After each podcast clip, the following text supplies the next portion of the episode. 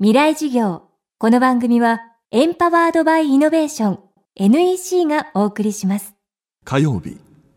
Chapter 2未来授業。今週の講師は、歴史学者、北川智子さん。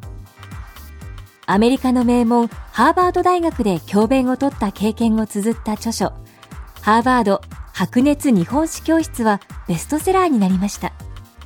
現在は、イギリスのケンブリッジ大学ニーダム研究所を拠点に執筆、講演活動を続けています。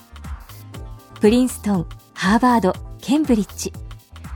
北川さんがグローバルな環境で活躍するために必要不可欠だったのが英語力です。未来授業2時間目。テーマは英語力向上作戦。お話をねしてくださる方がとても早口に聞こえてくるっていうのはよくあることでその時に「すみません」例えば「pardon」って言ってしまうと向こうの相手の方が質問文がおかしかったかなと思って変えてしまうことが多いんです。そうすると最初のわからない部分がもっとわからなくなってしまう。なのでわからない時こそこう私はリピート戦法って呼んでるんですけれども分かった部分だけを繰り返す形でその質問者に投げ返す聞かれたことに対してその主語だけを変えて聞き返してみるそのリピートをするというのがとてもいい勉強法になったと思います例えばなんですが私のホストマザーがアリソンという名前で Where did you go today? と聞かれたとしますでおお早くて分かんなかったぞと思った時に Pardon me? と言ってしまうとアリソンがその Where did you go today? というのを変えて例えば Did you go to see your friend Meg today? って言ったらもう全く分かんなくなっちゃうわけですよねなのでそういう時に Where did you go today? っていう言葉を Where did I go today? その You というのを I に変えてみるでそうすると例えば間違っていて Where did I eat today? と言ったらアリソンがおお eat じゃなくて go だよという形で Oh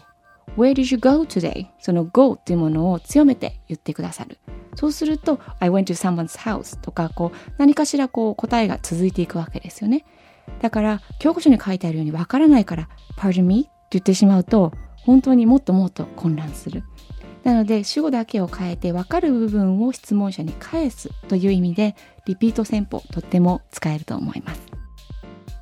また、英語を学ぶことで得られるのは語学力やコミュニケーション能力だけではないと北川さんは言います。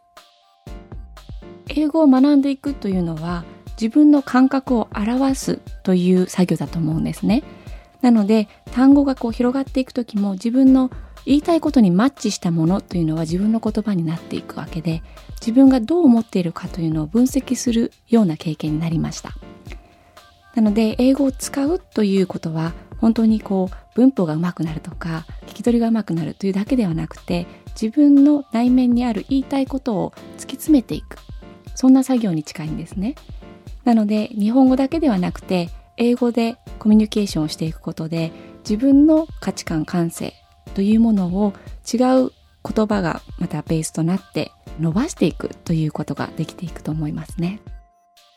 未来授業。今週は歴史学者北川智子さんの授業をお届けしています。北川さんの著書、世界基準で夢を叶える私の勉強法は、幻冬社から発売中です。そして、この番組はポッドキャストでも配信中です。過去のバックナンバーも聞くことができます。アクセスは東京 FM のトップページからどうぞ。未来授業、明日も歴史学者北川智子さんの授業をお届けします。仕事には仕事のタブレット NEC のライフタッチ R ビジネスは薄くて軽い10.1型。1日持ち歩いても安心の長持ちバッテリー。営業の外回りでプレゼンテーションでビジネスの可能性が広がります。セキュリティ機能も充実で安心。ライフタッチ L ビジネス。NEC 未来授業。この番組はエンパワードバイイノベーション。NEC がお送りしました。